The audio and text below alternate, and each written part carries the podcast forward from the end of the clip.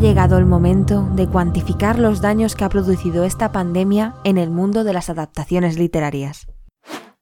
En mi mesita de noche. Esto es en mi mesita de noche, hoy os traigo el top 4 de las adaptaciones que esperábamos con más ganas, bueno, al menos yo esperaba con más ganas, y al final han acabado retrasándose. En el puesto cuarto está Muerte en el Nilo. El protagonista y director es Kenneth Branagh y bueno, está acompañado otra vez de un elenco impresionante. Digo otra vez porque estrenó también el asesinato en el Orient Express y el, elenco también era increíble. Este año yo creo que pierde igual un poquillo. Está Tom Bateman, está Annette Bening, Russell Brand, Ali Fasal, Gal Gadot, la que destaca junto con Rose Leslie. También está Leticia Wright, Jennifer Saunders, Sofía Conedo bueno, me parece menos vistoso que el de Asesinato en Orient Express, se iba a estrenar el 18 de diciembre. Ahora mismo no hay noticias de cuándo vendrá, cuándo la van a estrenar. Evidentemente va a ser el año que viene. Bueno, evidentemente. Estoy yo dando por supuesto que esto el año que viene va a mejorar y parece que no, que esto va a empeorar. Y no es por ser pesimista, pero el tráiler del asesinato en el Orient Express, Kenneth Branagh nos quiso vender que era una cinta llena de acción, de emoción, de claustrofobia, y todo además con, con la canción de Believer de Imagine Dragons, que estaba, vamos, que le iban que ni al pego, ¿no? Con las imágenes que nos mostraba. Y luego llegas al, al cine y la película es totalmente fiel al libro, o sea, que tiene un ritmo pausado, contemplativo, pues que va haciendo entrevistas, todo muy lento. Y hay acción, bueno, hay dos o tres escenitas muy cortitas. Nos vendieron humo. ¿Y qué pasa cuando vendes humo? Pues que el batacazo es mayor. Si a una persona le creas unas expectativas falsas, le creas una esperanza, y llega a la sala de cine y se encuentra con algo totalmente diferente, le has roto su esperanza, le has roto el sentido de su vida. Eso ha sido muy dramático, pero la moraleja es, no nos gusta que nos mientan, díganos la verdad. Y me da miedo porque Muerte en el Nilo también han sacado un tráiler y va un poco también de esto. O sea, cambia un poco pues, la estética y demás, que a nivel estético es impresionante. Y uno se pregunta, ¿de verdad va a haber esa emoción que transmite el tráiler con esas intrigas? Porque no todo puede basarse en un gran elenco. Ese es mi miedo. Ahora, ¿tengo ganas? Muchas. Y en el puesto número 3 tenemos una película que parece que esté maldita. Su autor es Patrick Ness, la publicó en 2008 y puede que hayas adivinado que se trate de El cuchillo en la mano. Esta película se iba a estrenar hace dos años y se la calificó como no estrenable. Eso quiere decir que volvieron a grabar ciertas escenas para que fuera mm, pues mínimamente decente. Ahora, eh, los protagonistas son súper atractivos para el público al que va dirigido, que son los adolescentes. Son Tom Holland, el Spider-Man moderno, y Daisy Ridley, que deja Star Wars y se mete en otro papel, pues eso también juvenil. Lo que pasa que viendo el tráiler la estética que le ponen a ella me parece horrorosa. O sea, no sé, mm, Dora la exploradora 2.0 y delgada, no sé, es mm, la fregona que le han puesto en la cabeza, eh, una peluca ahí amarilla, no, amarilla no, o sea, como blanca, no sé, una cosa muy extraña. A lo mejor es una estética demasiado retro y cuando las películas todavía no tenían buenos efectos especiales, no sé, algo así. Pero al margen de eso, el resto del tráiler a mí me gustó, me pareció un poco caótico igual, pero tiene buena pinta.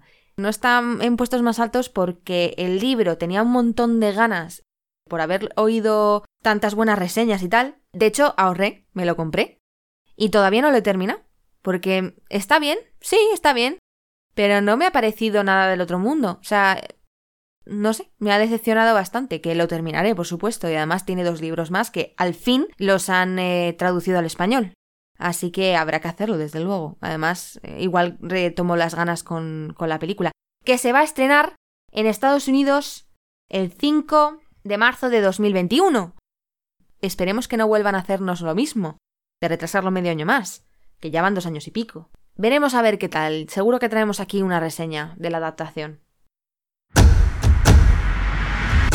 En el puesto número 2, un libro que tengo pendiente, pero con el tráiler que han sacado, vamos, va a ser el primero que me lea el, año que viene.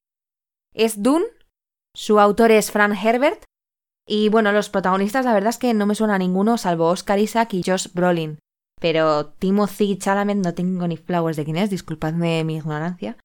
Y Rebecca Ferguson, pues sí, me suena. Veo que ha, actuado en Misión Imposible. Bueno, la sinopsis y el tráiler es impresionante cuando sale ahí el pedazo bicho ese.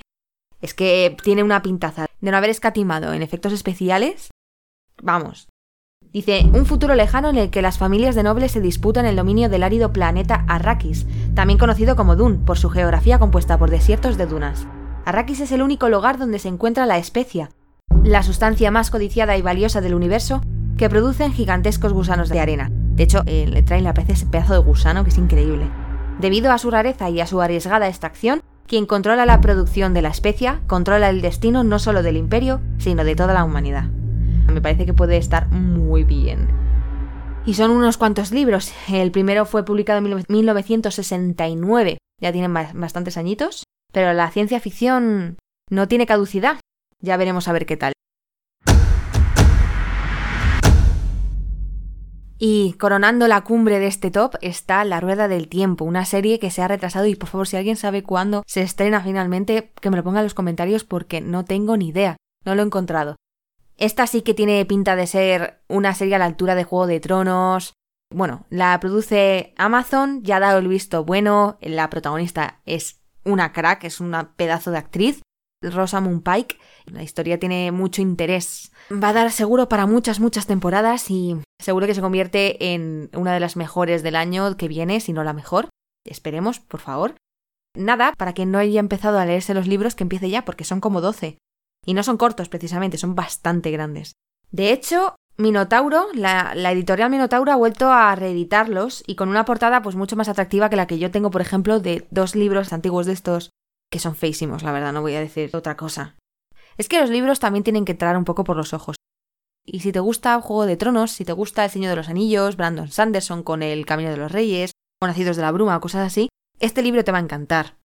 Están también ambientados como una especie de Edad Media, son unos chavales que viven en un poblado, pues eso, muy tranquilito, hasta que ocurre cierta cosa, y entonces empiezan a, embarcarse juntos en una aventura con mucha acción, con mucha magia. Luego se van, pues eso, vas viendo la evolución y cómo afrontan todas esas dificultades que se le presentan y cómo va madurando. En fin, es muy interesante. Es verdad que, que el proceso es lento, es normal teniendo en cuenta que son 12 libros, pero que a quien no haya empezado es su oportunidad. Porque siempre ocurre lo mismo, los libros son mejores que las adaptaciones, en casi todos los casos.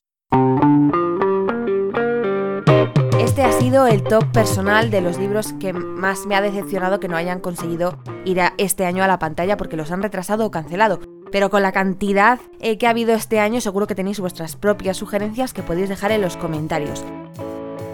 Os dejo mientras os suscribís, le dais a la campanita, le dais me gusta, os podéis pasar por el canal, tengo varios vídeos, os voy a dejar eh, los enlaces en la descripción. No solamente hablo sobre reseñas, también traigo a gente para hablar de temas interesantes como puede ser libros de la infancia que nos gusta recordar, que está también en el enlace en la descripción.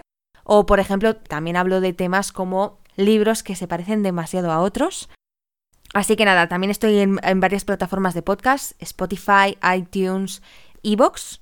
Me puedes seguir por allí, porque si en algún momento quieres ponerlo en el coche y no, no, porque no tienes la pantalla a mano, no utilicéis el móvil en el coche. Pues nada, eso es muy útil. Espero que tengáis un buen día y una bonita semana. En mi mesita de noche.